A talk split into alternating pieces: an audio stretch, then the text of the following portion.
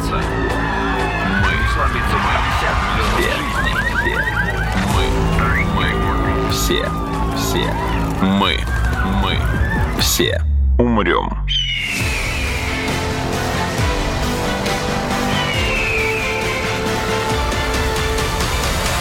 Мы все умрем.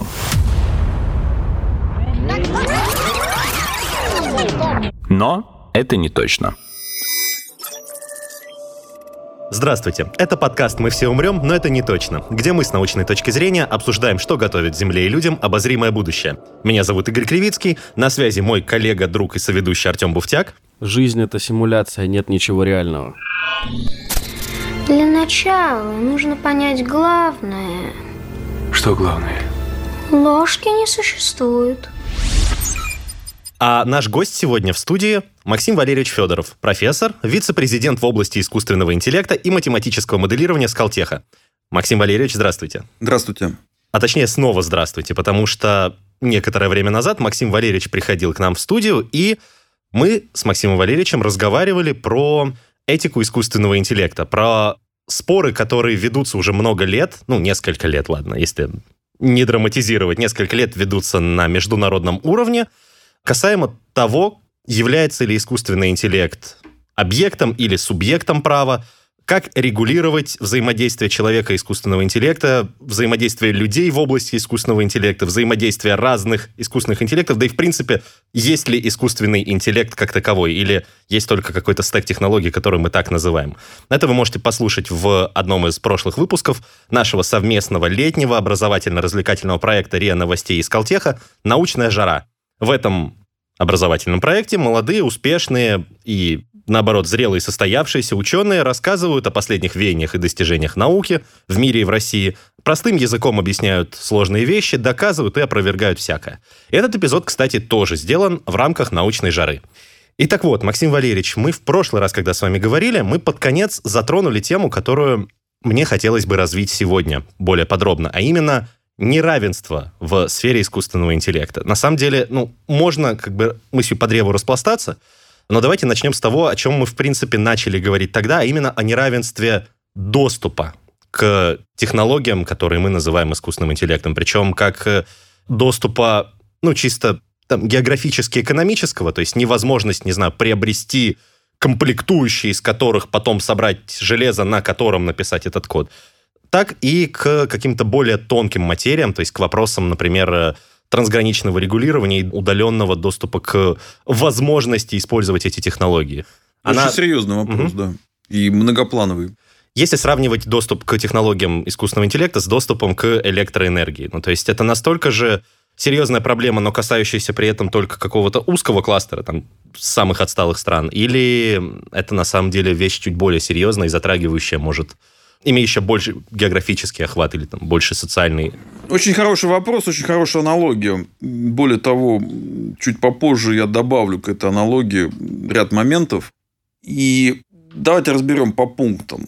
Да, доступ к электричеству это сейчас является там, одним из базовых, я бы сказал, требований к функционированию государственной инфраструктуры. Ну и так далее. Там, по иерархии. Современного городской, социума. Да, да, городской, районный. Муниципальный. Да, муниципальный, да. дома, отдельной комнаты в квартире, да, чтобы там розетка была. Соответственно, возвращаясь к теме прошлого разговора, мы говорим о чем? А насколько устойчивой может быть такая система, если брать аналогии с электричеством, если вам генерит электричество другое государство, расположенное, например, на другом конце земного шара начиная от технической стабильности, да, потому что вам нужно эту услугу как-то передать, и заканчивая различными политическими, коммерческими вопросами. Да. Мы помним бриллиантовой руке, а если что, отключим газ. Да? Значит, тот, кто сидит на рубильнике, он... Кует железо, не отходя от кассы. Кует железо, не отходя от кассы. И порой бывает сложно противостоять искушениям, использовать этот рубильник не просто как техническое устройство, а как некий инструмент давления. Средство принуждения. Средство принуждения или, наоборот, поощрения. Это же работает в обе стороны. Угу. Да? А кому-то дадим в два раза больше. Да? Логично. Соответственно, или в два раза дешевле. Или в два раза дешевле. Очень, очень хороший комментарий. Соответственно, в этом плане здесь большое количество вопросов сейчас как раз на площадке ЮНЕСКО и на других площадках обсуждается о правах доступа к этим технологиям. Как граждан, так компаний, так и целых государств. И действительно, целый ряд государств, особенно в странах Африки, особенно в странах, которые находятся в области Океании, там большое количество Островные больших, какие-то. да, небольших островных государств. То есть они задают вопросы. А как так получается, что у нас сейчас большой разрыв в технологиях? Более того, эти государства отлично помнят, чем для них закончился э, разрыв в технологиях 100-200 лет назад, когда они были колонизированы, просто за счет того, что у одних были пулеметы, а у других, кроме луков и стрел, ничего не было. Боевой раскрас. Да, значит, соответственно, это они очень хорошо помнят, и э, помнят и геноциды, и вот столетия угнетения за счет именно технологического неравенства. И сейчас новый виток. То есть они говорят, а как? То есть у вас есть интернет, и э, сервера с искусственным интеллектом, и беспилотные автомобили, все что угодно. А у нас ничего этого нету. Да, у нас книжек-то не хватает в школах, а тем более, что говорить об интернете даже. Для многих из этих государств интернет является проблемой. А уж тем более такие сложные технологии, которые мы втискиваем в понятие искусственный интеллект. Но это потому, что у них не хватает ресурсов и как, там, как экономических, так и политических, условно, там, возможностей закупить себе эти технологии, или они им просто не нужны для нормального функционирования, или кто-то ограничивает возможности их приобрести. Так, вот мы сейчас еще одну очень интересную проблему затронули. Насчет не нужны. Потому как в правах доступа обязательно надо учитывать и права отказа от доступа. И это как раз вот в текущей версии рекомендаций ЮНЕСКО по этике искусственного интеллекта прописано, в том числе и с нашей помощью. Если человек или группа людей не хочет по любым причинам использовать ту или иную технологию, они должны иметь право на это. И это очень важно. Вот при этом разгуле цифровизации всего и вся, важно сохранить аналоговый канал доступа ко всем базовым услугам. На случай форс-мажора или... Не хочу. Вот в «Собачьем сердце» есть замечательный диалог профессора Преображенского, Швондера и компании. Помню, когда- помню. Предлагаю вам взять несколько журналов в пользу детей Германии. По полтиннику штука. Не, не возьму. Но почему вы отказываетесь? Не хочу. Вот просто не хочу. То есть человек должен иметь право не объяснять, почему. Да? Не хочу. Более того, есть целые группы. Одна из наиболее известных – это амиши в Соединенных Штатах Америки. Мгм, порядка миллиона. Есть целая группа людей, которые по тем или иным причинам, религиозным, культурным, они отказываются от технологий. Вот те же амиши в США, они живут достаточно обособленными сообществами, и они решили, что им достаточно технологий 17-18 века. То есть, кто-то из них использует электричество, большая часть не использует электричество, то есть, они не используют двигатель внутреннего сгорания, много, много чего еще. Да? По религиозным соображениям. Имеют право. Более того, они продают очень востребованные фермерские продукты, экологически чистые, и существуют, то есть они вполне себе успешно развиваются, у них высокая рождаемость, и имеют право на это. И то же самое в сфере искусственного интеллекта. То же самое в сфере искусственного интеллекта. Если кто-то, опять же, повторяю, не хочет их использовать или не может, должен иметь право. А есть же еще вопрос неравенства в плане уровня доступа не из-за самой возможности или отсутствия возможности использовать технологии, а просто образования. То есть надо понимать, да, что технологии достаточно сложные, и просто чтобы успевать использовать все их возможности, ну, надо как держать себя в форме. Мгм. То есть кому-то надо купить просто сервер, а кому-то к серверу надо купить и специалиста, который будет Да, им оперировать. и также, ну, не всем это нужно. Мгм. У кого-то другие жизненные цели. То есть, понимаете, в чем дело? То есть, очень опасно людей подсаживать на эти технологии путем как ограничения доступа, с одной стороны, да, то есть, э, когда они будут в очереди стоять за тем, чтобы Мгм. использовать, так и наоборот, навязывание этого доступа явным или неявным способом. То есть э, я на разных площадках говорю о том, что очень замечательно, что у нас есть отличный портал госуслуги, прямо скажем, не в каждой стране технологически развитого мира такая площадка есть. Может мне поверить, я во многих странах, которые Мгм. считаются развитыми, жил. И, может быть, это тема отдельного подкаста. Демифологизация представлений российского общества о технологически развитых странах Западной Европы и США. Делаю себе пометочку и приглашаю вас на подкаст «Не верю», который мы ведем тоже О, с да, Артемом. это Да. в плане развеяния мифов вы можете найти во мне Окей. хорошего игрока в, этой- в этом поле. Окей, с удовольствием. Мифов много Ставим галочку. существует. Так. М. Так вот, госуслуги. Да, и очень хорошо он у нас есть, очень удобно. Для меня, для вас, наверное. Но меня подбешивает, что некоторые вещи я больше не могу делать вне А госуслуг, уже даже например. вас, даже Да. вас, да. А теперь представь... Я мог раньше относить, ну, просто, не знаю, бумажку с, с- господи, с показателями счетчиков просто в МФЦ напротив пойти в ящик опустить. Это было очень удобно. А теперь это надо передавать либо через приложение, либо через портал. Вот. А теперь представьте человека, который, ну, скажем так, далек от цифровых технологий. Пожилые люди, не, не все, есть очень продвинутые, но все-таки есть некая корреляция между возрастом, просто в силу образования. Так. Да. А Люди с ограниченными возможностями и прочее, прочее, прочее. Более того, даже у нас в стране, ну, скажем так, не во всех регионах уровень доступа к интернету один и тот же. Да? То есть, поэтому аналоговый путь И уж тем более искусственному интеллекту, да, соответственно. поэтому аналоговый путь, его нужно оставить как право. Как Мгм. право человека воспользоваться аналоговым путем. Я просто вспоминаю британские банки, куда дозвониться невозможно до человека живого. Ну, можно, правда, сходить еще до сих пор, еще Мгм. пока, так сказать, они не поставили везде роботов. А, Вот ты пытаешься решить какую-то проблему, а проблемы часто возникают. Тебе блокируют карточку. Там, ну, ты почему-то там снял в Глазго деньги с банкомата и заплатил потом за почтовую марку в Лондоне. Ну, просто от Глазго до Лондона там 5 часов езды Мгм. на, на поезде. Да? Но это почему-то подозрительно, поэтому тебе блокируют карточку. И кэш это тебя- делает, кстати, не человек тоже, да, а... это, естественно, да, это блокирует, да, искусственный интеллект. Значит, ты оказываешься без денег и вдали от дома, после чего ты пытаешься звонить, э, общаешься с роботом, с еще одним искусственным еще интеллектом. одним да, искусственным интеллектом, э, и дальше он тебя не очень хорошо понимает, а дозвониться до человека невозможно, да, Мгм. потому что такой опции просто нету. Ну, она якобы есть, но на самом деле ее нету. Ну, благо, сейчас можно еще найти отделение банка, туда пойти. Во многих отделениях тебя все равно попросят по телефону позвонить. Тебе, тебе дадут телефон и по нему попросят позвонить.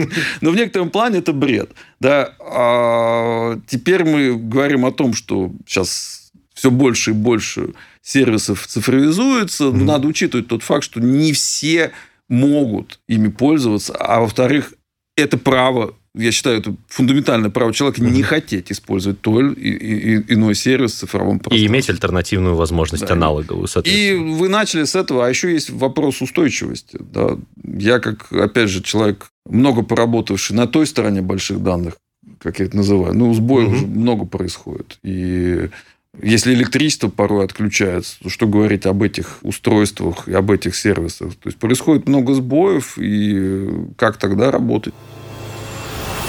Мы все умрем.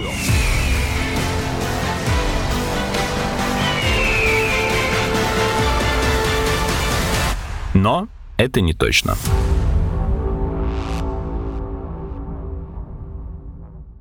Если у вас нету статистики, которая однозначно говорит о том, что вероятность сбоя машинного выше, чем вероятность ошибки человеческой и человеческого фактора, тогда Тут есть второй момент, о чем также я много говорю на разных площадках. Мгм. И он очень важный. Почему я большой противник внедрения беспилотных автомобилей как можно быстрее на улицах городов?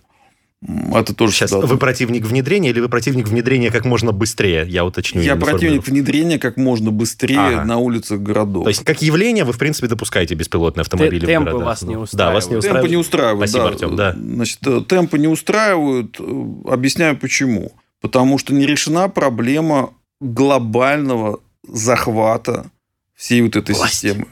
Понимаете, в чем дело? Вот основная проблема всех цифровых сервисов в современном исполнении. Есть целый ряд идей, как это все дело поменять в будущем, но пока вот, вот как есть. Да? То, что ошибка отдельного человека, она локальная. Ага, Ну, а то есть- сбой в системе может... А сбой системы Понятно. глобальный. Вот про беспилотные автомобили. Тут надо понимать такую вещь. Если там отдельному водителю стало плохо, да, и он потерял сознание, и что-то произошло. Это неприятно, трагично, Мгм. вот, но это локально. Это грозит одному перекрестку максимум. Ну да. Значит, а если сошли с ума все автомобили в городе Москве, по какой-то причине, сбой системы или захват хакерами Вау. э, и так далее, ну, это, пардон, уже глобальная катастрофа. Мгм. И опять мы говорим об асимметрии рисков. Более того, те данные, которые большие компании предоставляют по поводу отказов беспилотных автомобилей, Google, Tesla, ну, скажем так, это полуправда. Яндекс? Или Яндекс не отчитывается? Ну, Или- Скажем так, да, давайте про ту сторону границы говорить. А почему? Ну, потому что Яндекс, э, скажем так, он не претендует пока на производство и продажу автомобилей. Да, он пока претендует все-таки на производство вот этой вот системы беспилотной. Да. Мгм. Все-таки это немножко, немножко разные вещи. да. Хорошо, окей, я вас понял. То есть, и тут как раз возвращаясь э, к вопросу, обсуждаемому в прошлый раз, да, Мгм. это как раз вопрос, как использовать. Да? Если это используется на заводе, пожалуйста, нет проблем. Все еще локально, потому да, что... это потому что это локально, это достаточно прогнозируемо. Ну, то есть, ты едешь по там, определенному маршруту, там можно поставить какие-то датчики, которые смотрят как и что.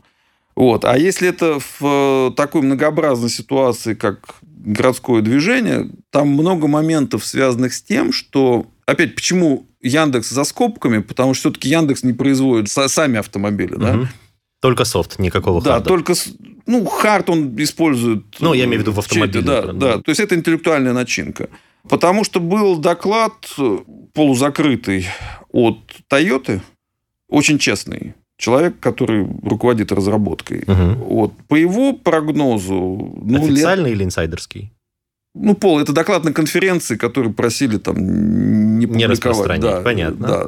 Значит, по его оценкам, по оценкам Toyota, это минимум 20 лет, от 20 до 40 лет. От текущего до безо- момента. да, до безопасного внедрения. Безопа... Мы говорим про безопасное да, Мгм. внедрение. Почему? Потому что они проанализировали статистику отказов, и выяснилось, что Google и Tesla, опять же, вот мы мягко говорим, они занимаются полуправдой. Они дают статистику отказов серьезных, то есть которые привели к какому-то инциденту. А если брать вот статистику честную, отка- один на 3 километра. То есть Ого. у них что-то происходит один на 3 километра. Но они, так как ничего не произошло, да, поэтому они опускают это дело. А, а, Не да. критический баг. Да, не- да, да. Ну, там что-то происходит один раз на 3 километра.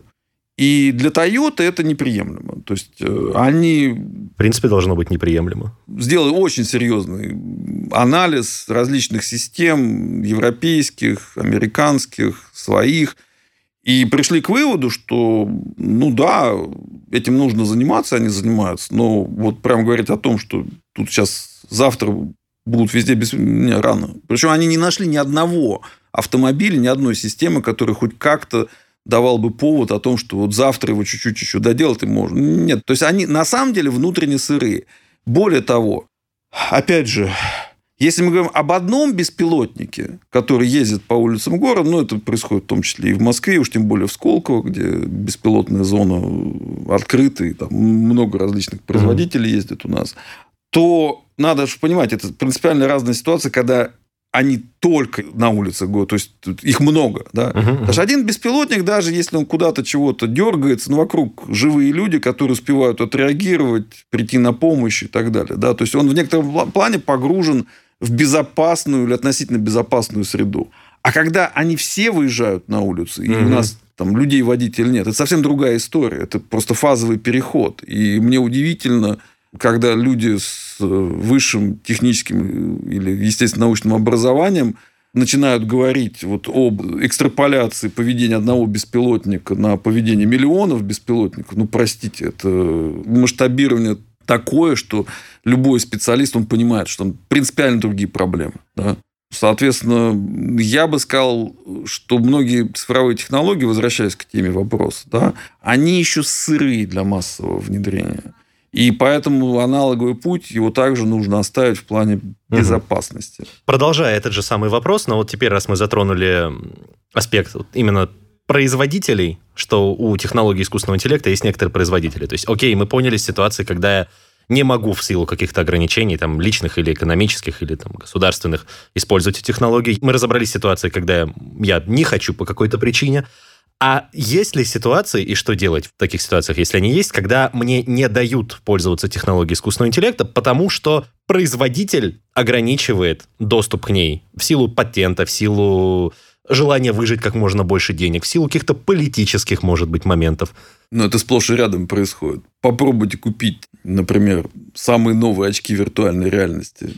Ну, какие самые новые? У меня есть Oculus Quest 1, я точно знаю, что в продаже с трудом, но можно достать. э, Ну, Вот это, с трудом, но Но это, это в силу скорее вот, ну, как бы пандемийно-экономических каких-то моментов. Сейчас второй квест достать Ну, это сложно. вам так говорят, да. Ну- А попробуйте, попробуйте закупить э, какую-нибудь передовую систему вычислительную под искусственный интеллект. Но она заточенную. бизнесовая, она стоит очень больших денег. То есть каких-нибудь не в этом, HoloLens Вам ее 2, могут например. не продать.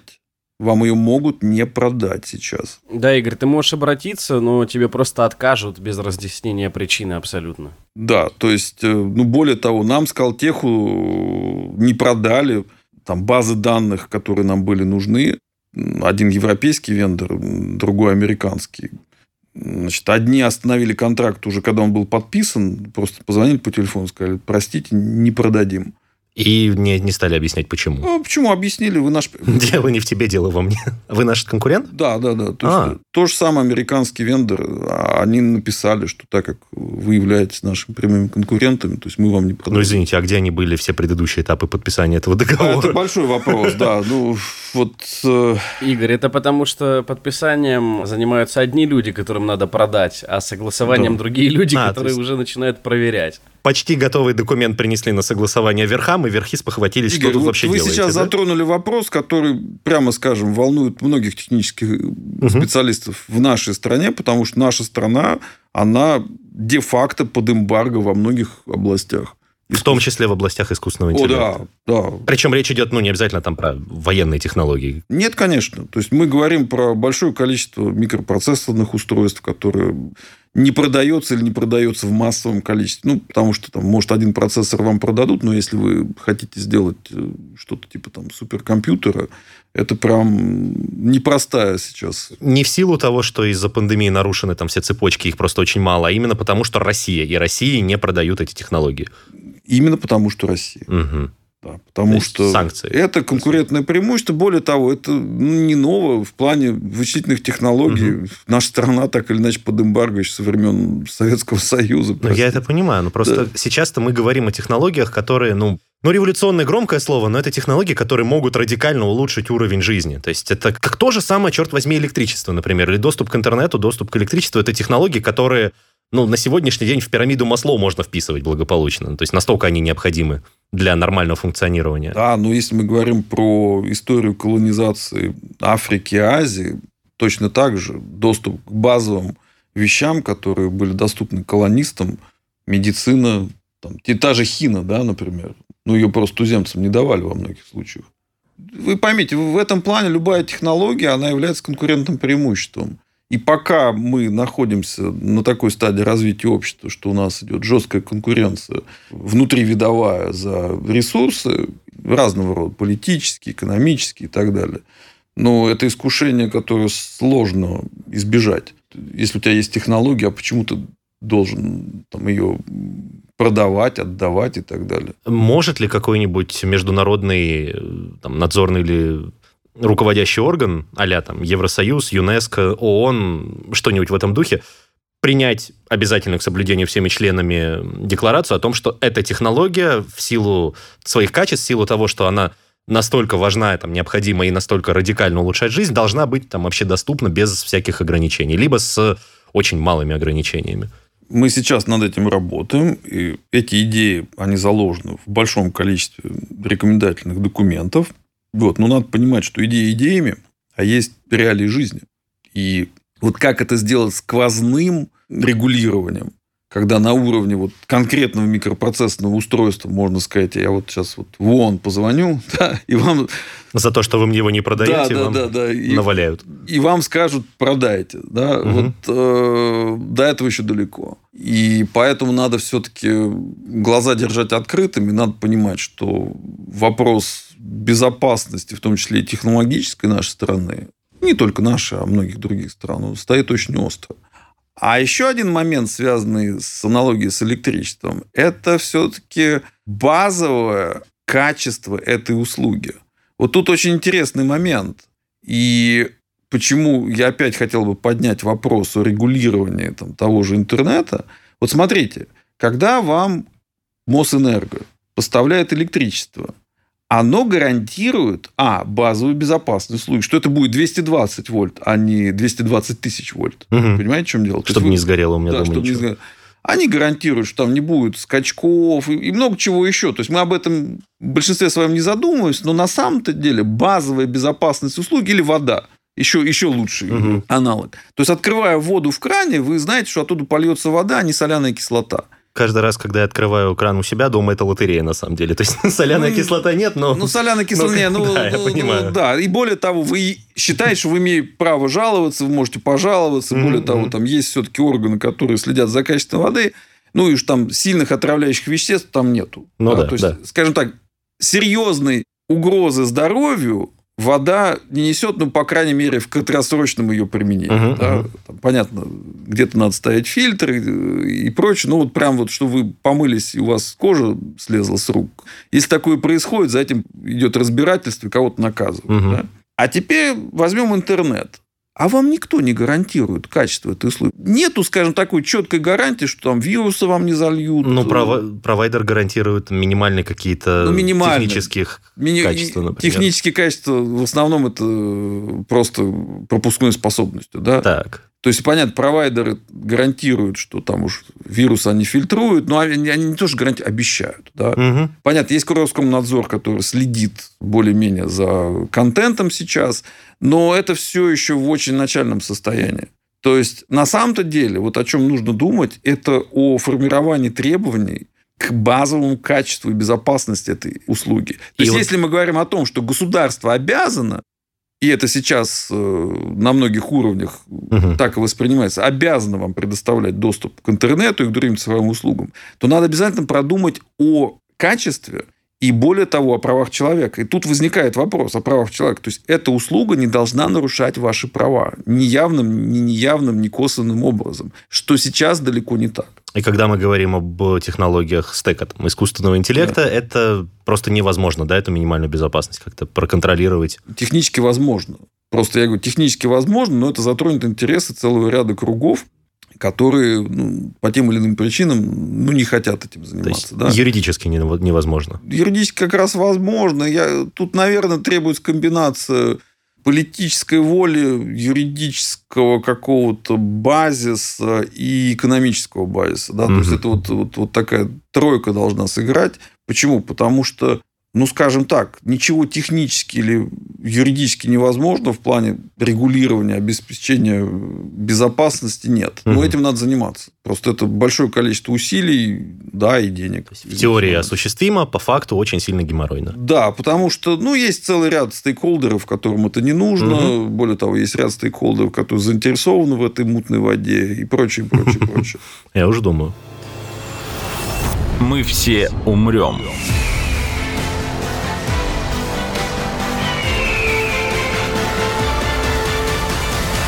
Но это не точно.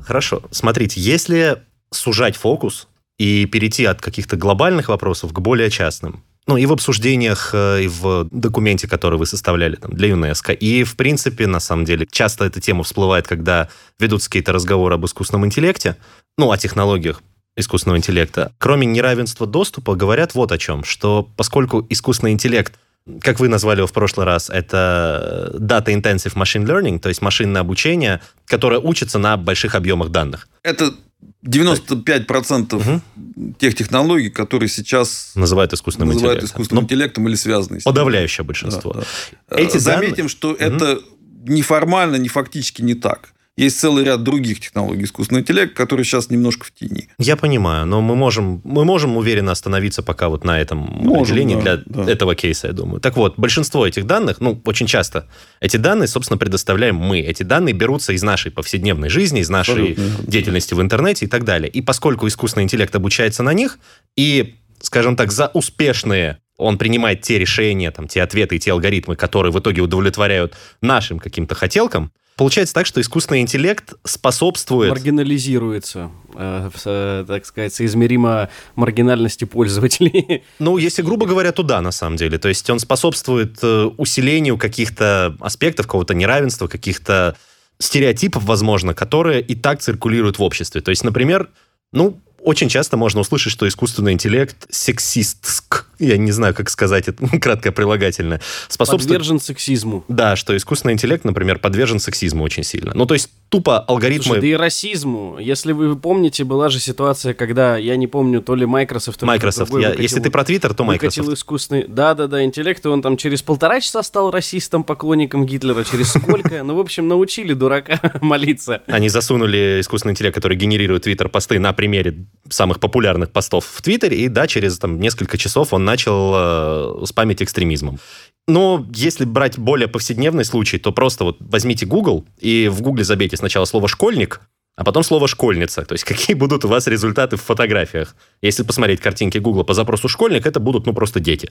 Если сказать «школьница», то это уже будут, ну, вот эти вот развратные женщины в коротких юбках. Ну, надо сказать, что сейчас алгоритмы настолько уже развиты, что при попытке загрузить изображение, например, в какой-то сервис, алгоритм может сам оценить и, распознав там эротику какую-то, да, или, например, символы запрещенные, или еще что-то, он может уже на этапе загрузки тебя остановить. Это как, например, борется с какими-то фотографиями, ну, известная фраза, если что-то попало в интернет, то уже не удалишь. Ну, например, э, вот мы общались как-то с коллегами, они говорили, что э, если находится профиль какого-то человека, и его фотографии использовал мошенник, да, он создал, допустим, такой же профиль, то эти фотографии можно вот как-то на уровне загрузки во ВКонтакте, например, запретить, и человек не сможет поделиться там какой-то фотографией, к примеру, эротического характера, потому что он не сможет ее просто отправить. Интересно, откуда у него твоя эротическая фотография в этом случае? Ну, ну, я тебя понял, ну, да, да, хорошо. Ты понял. Я да, имею я в виду, понял. что, да, там, э, моральных никаких э, установок у поисковика, как ты говоришь, нет. Хотя тоже наверняка есть запрещенные слова для поиска и так далее. Но э, совершенствуются и инструменты, которые позволяют, ну, костыли разрабатываются, нет? Я не прав?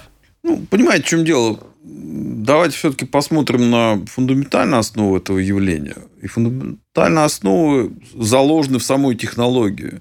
То есть сейчас фактически она и привела нас к этому тупику, что машинное обучение основано на данных, оно ничего нового того, что не заложено в данных, выдать не может. Поэтому, угу. когда к искусственному интеллекту, к тому, что мы сейчас понимаем под этим, относятся как к какому-то оракулу, или тем более, когда говорят, ну все, вот э, теперь машины будут принимать решения. 42? Да, то есть это неверно ни с логической, ни с технической, ни с человекоцентричной точки зрения. Почему? Потому что фактически это продукт вторичной переработки. Да? То есть данных, которые мы сами генерим.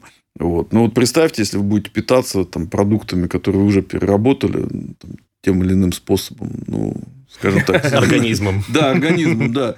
То есть, вот фактически это то самое и есть. Это первый момент. Такая искусственная интеллектуальная многоножка. Да, э, первый момент. Второй момент. Известно, что если обучать на данных сети, то надо учитывать один простой факт. Да? 99% контента в сети генерится одним процентом пользователей.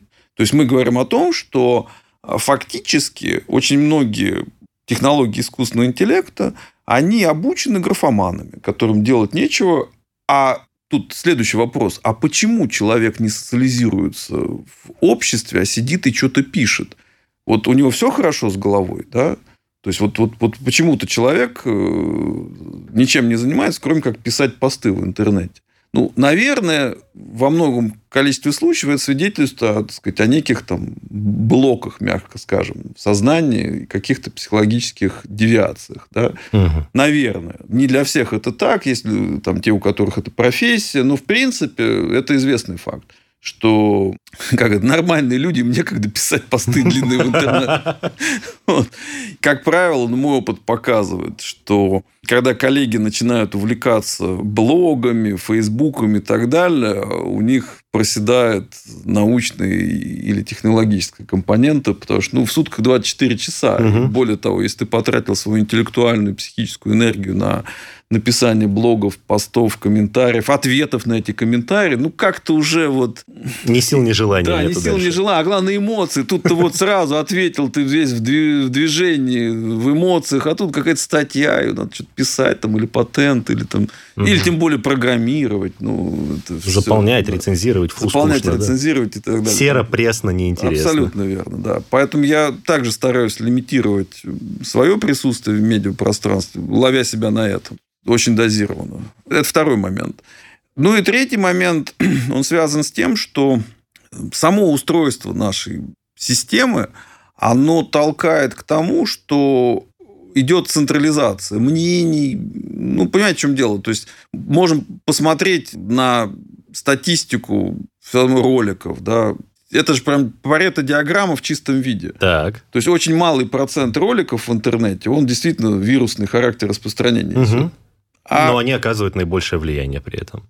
Да, а большой процент таких же, да, вы смотрите, ну, ничем не хуже, а то и лучше, но они остаются без внимания. Да, угу. то есть это вот это экспоненциальное распределение, оно очень хорошо работает в этом плане. Вот, кстати, извините, что перебиваю, это хороший да. пример, ну просто вот рекомендации YouTube, это же тот же самый искусственный интеллект делает, по да, сути, и делает да. это он на основе просмотров, лайков, э, ну, если не учитывать там платных моментов каких-то да, с продвижением. Да. То есть идет... Э, и вот, там спираль, то есть как бы да, чем больше... идет положительная обратная связь о чем нужно помнить. Вот есть старая добрая теория управления. Почему-то сейчас ее меньше дают не только в школах, где, по-моему, перестали давать, а и в вузах, в том числе и технических, которые говорят о том, что устойчивая система – это та, у которой отрицательная обратная связь.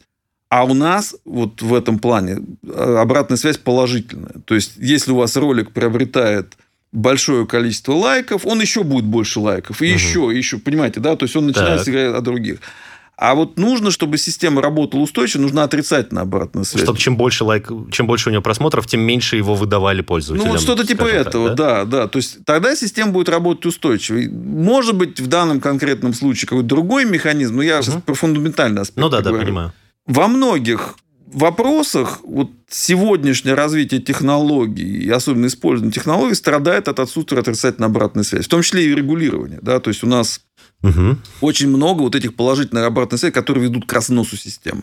То есть... Э... К акцентуации на не тех моментах, на которых следовало бы, например. Да, да не важно, просто к, к вот увеличению, увеличению, увеличению, так сказать, какой-то одной компоненты mm и э, не обращение внимания на другую не менее важно. Ну, когда на машине едете, да, то есть вы вы же все время используете вот этот принцип отрицательно обратно. Вас повернуло не туда, вы же не туда докручиваете, да, вы наоборот ее да. возвращаете. Да. Да? То есть это теория управления, она родилась из Механики. Механики, кибернетики, управления системой.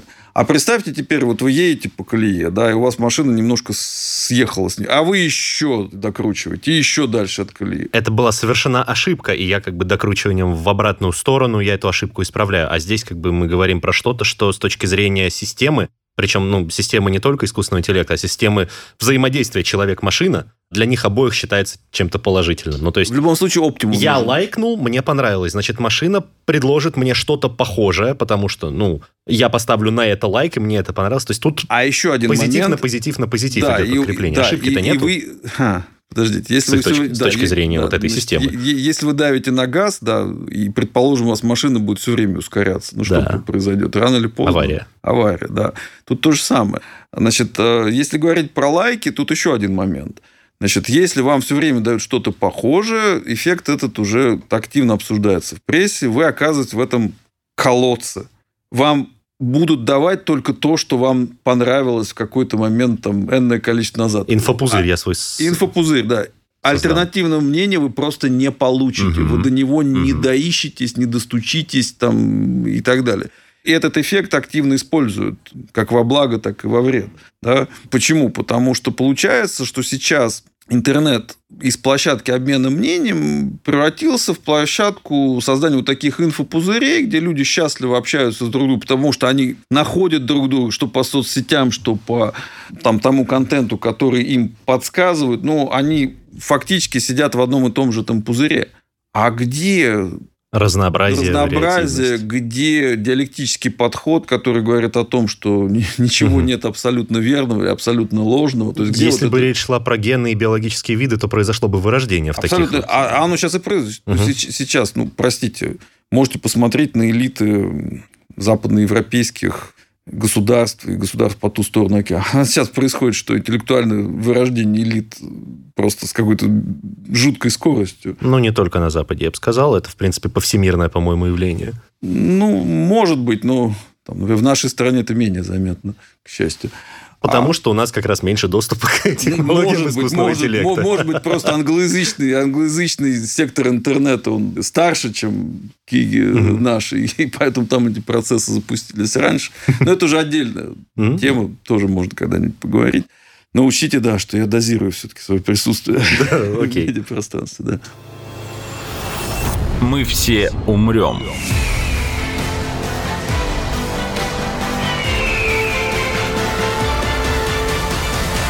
Но это не точно.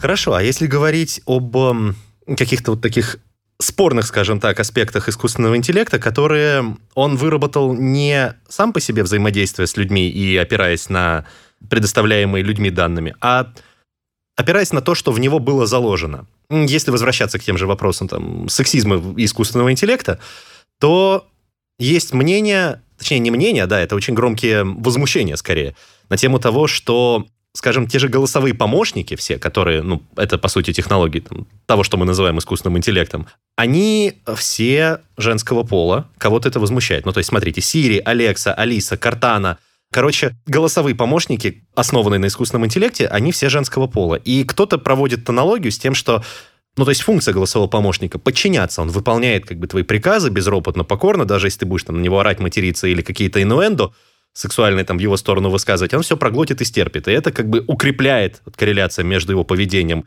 и его женским голосом, укрепляет э, стереотип об обязательной там женской покорности, например, и так далее. то есть, ну, я очень с большим скепсисом, конечно, отношусь к этому термину, но вот люди проводят корреляцию, и можно где-то там теоретически найти логику.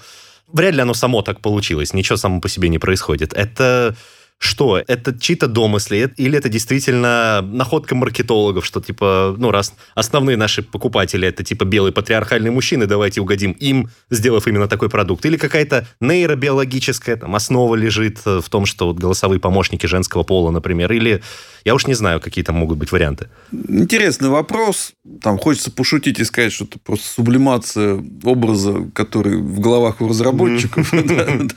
Но на самом деле это не так. Шутка про стереотипы разработчиков, да? Абсолютно верно. Я вас понял. Но на самом деле это не так. Конечно, фантазия человеческая, она безгранична, и очень много фантазий на эту тему. Но надо понимать, да, что маркетологи – это очень циничные, высокопрофессиональные, как правило, люди – которые ничего просто так не делают. То есть в современном маркетинге там идет уже война за цифры после запятой, да, то есть там как спорт высоких достижений. То есть уже идет не на секунды счет разница, а на сотые секунды, если мы говорим про 100 метровки. Также и здесь. То есть здесь э, вот какого-то простого там движения, просто потому что так хочется, нет, его не будет. Соответственно, что здесь, на мой взгляд, надо понимать также, что все-таки я на это смотрю несколько со стороны. Да, и среди моих дипломов образования диплома маркетолога или нейробиолога его нет. Но так как мы общаемся с коллегами, и более того, моя деятельность на международных площадках, она простимулировала мое общение с самыми разными специалистами, то какое-то представление, наверное, у меня есть, но именно со стороны. Тут дело, конечно, в нейробиологии в первую очередь. И эти исследования по взаимодействию компьютера и человека, в том числе и голосовые помощники, они начались не вчера и даже не позавчера. Там одни из э, ну, первых упоминаний об этом, они, наверное, были в 70-х, даже в 60-х годах, когда стали делать голосовых помощников для пилотов реактивных истребителей. Тогда большое количество как раз вот этих, то, что сейчас называют когнитивные науки, cognitive sciences, да, значит, тогда большое количество исследований по поводу реакции человека на звуковые, на визуальные раздражители было произведено как раз вот в этом аспекте. Почему? Потому что пилот сверхзвукового истребителя, он уже работает на рефлексах, но там огромные скорости, любая ошибка чревата. Поэтому очень важно понимать, как он реагирует на те или другие стили, особенно когда он выходит из перегрузки. В ряде маневров у человека просто отключается сознание, надо понимать, да, при перегрузке. Угу. И вот тут очень важно, чтобы доходила нужная информация, доходила вовремя. И выяснилось, что женский голос, он почему-то привлекает более внимания. Наверное, это связано с, матери... ну, с материнством на минуточку, независимо от пола, на самом-то деле. Ну, понятно, у мужчин больше внимания, но насколько вот я могу судить, то женщины угу. тоже реагируют немножко лучше на женский голос. Ну, то есть мы, мы сейчас не про сексуальные предпочтения, мы именно вот скорее потому, что материнство. Да, да? потому что материнство. Потому что все-таки младенец, он ну, слышит голос матери, и когда... Чаще всего и одним из первых. Да, одни, ну, он все время его слышит, ну, когда да, да, развивается... Да внутри маминого а, живота. Вы даже про этот период, да, не да. И, и про этот период тоже, да. То есть, соответственно, вот эти частоты женского голоса, они как-то, ну там, понятно, счет идет на микросекунды особенно, но они важны. Да, то есть быстрее и как-то понятнее. Опять, я очень дилетантски про это сейчас рассуждаю, но, во всяком случае, для себя я этот вопрос решил. Да, что вот касательно голосовых помощников, все-таки есть нейробиологическая база, и она завязана на материнство, на то, что младенец, он все-таки реагирует на голос. Там, понятно, есть очень много сейчас исследований по поводу мужского голоса на младенца, там тоже какие-то там реакции своеобразные есть, голос отца вроде как там слышит и в пренатальном периоде и прочее, прочее, прочее. Но это отдельная тема, и я бы пригласил бы лучше кого-то коллегу, там, нейробиолога угу. или угу. коллегу из медицинских наук. Но в этом плане очень много моментов, которые приписывают э, сексистам, они на самом деле просто является следствием нашей биологической природы. То есть это не хорошо, не плохо, но просто так устроено. Да? Угу. То есть, ну да. У каждого пола своя функция, и в гармонично устроенном обществе они существуют, и все хорошо. Да? Когда идет перекос в ту или иную сторону, вот происходит дегармонизация общества, и там, вызыв... что вызывает большое количество проблем от психологических до экономических. Более того, тут как раз возвращаясь к опасности такого, так сказать, супердоверия к компьютерам, особенно основанным на, дан, на данных, сейчас очень много есть попыток сделать цифровую этику. Не в плане этика цифровых технологий, а прямо вот оцифровать этику. Угу. Да, то есть вот давайте мы сейчас э, возьмем все там книжки и философские трактаты, посвященные этике, да еще по всему земному шару, как-то это все прогоним через... Э, унификатор уни... какой-то. Какой-нибудь унификатор, систему естественного языка обработки. И, наконец-то, найдем тот самый, самый оптимальный этический кодекс, который все должны использовать. Но это точно так же, как э, были идеи там с аспиранто или панславянским языком, но они остались в итоге диковинкой, никем не используемой. Да, но здесь это еще более опаснее. Почему? То есть, даже предположим, даже предположим, мы вот путем такой операции мы нашли там самый оптимальный этический кодекс, вот правил этики, который устраивает всех и вся сейчас. Да? Угу. А где гарантия, что это действительно самое лучшее, до чего человечество может додуматься? И как пример я вам приведу нацистскую Германию, образца, предположим, 40-го года. Так. В Радикальненько, стране, ну, допустим. В этой стране абсолютное большинство было уверено, что они делают все как надо.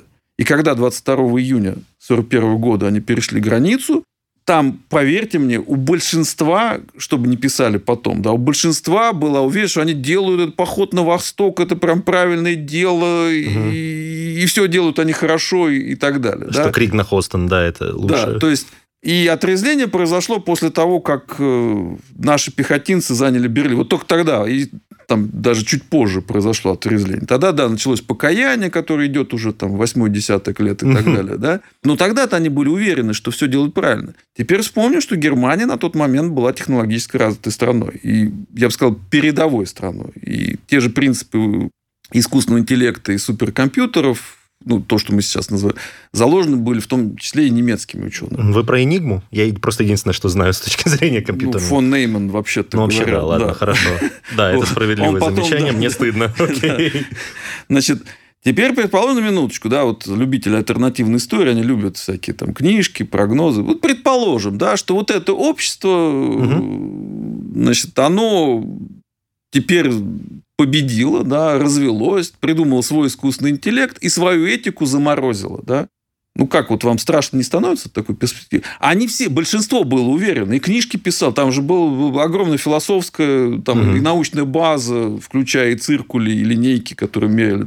Все было, все было очень грамотно с их точки зрения. А теперь представьте, что вот они победили.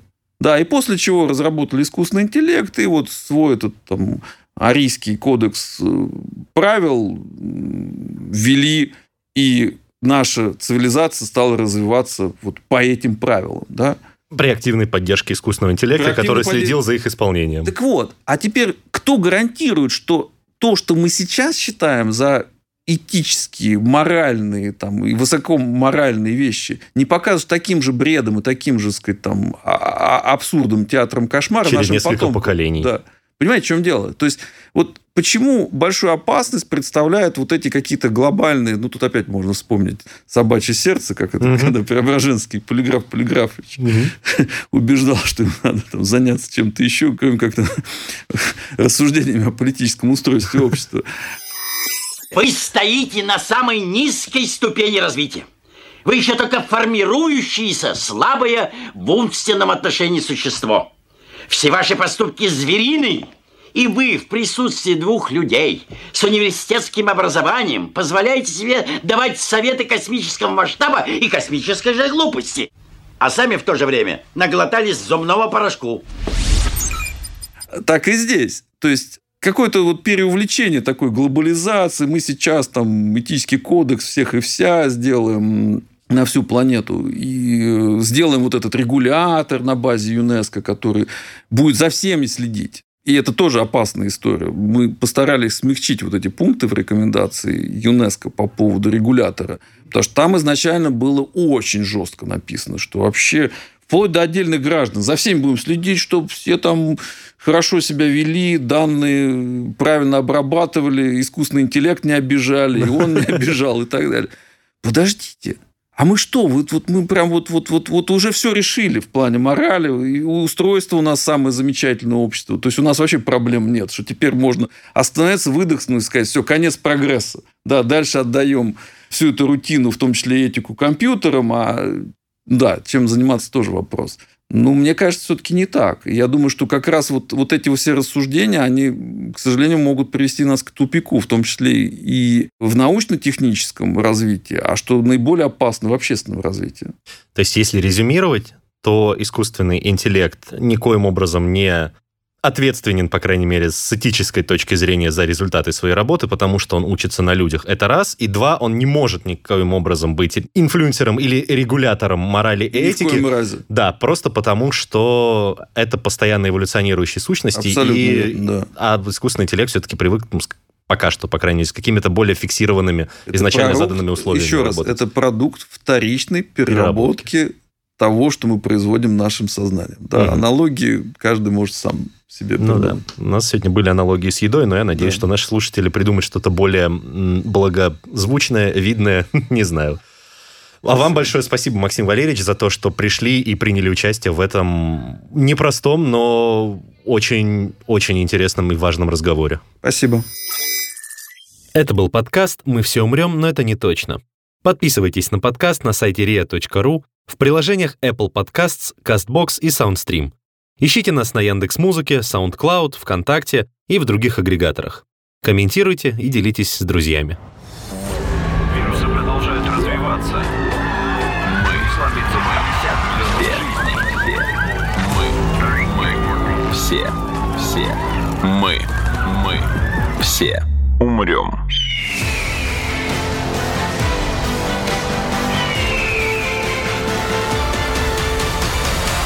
Мы все умрем.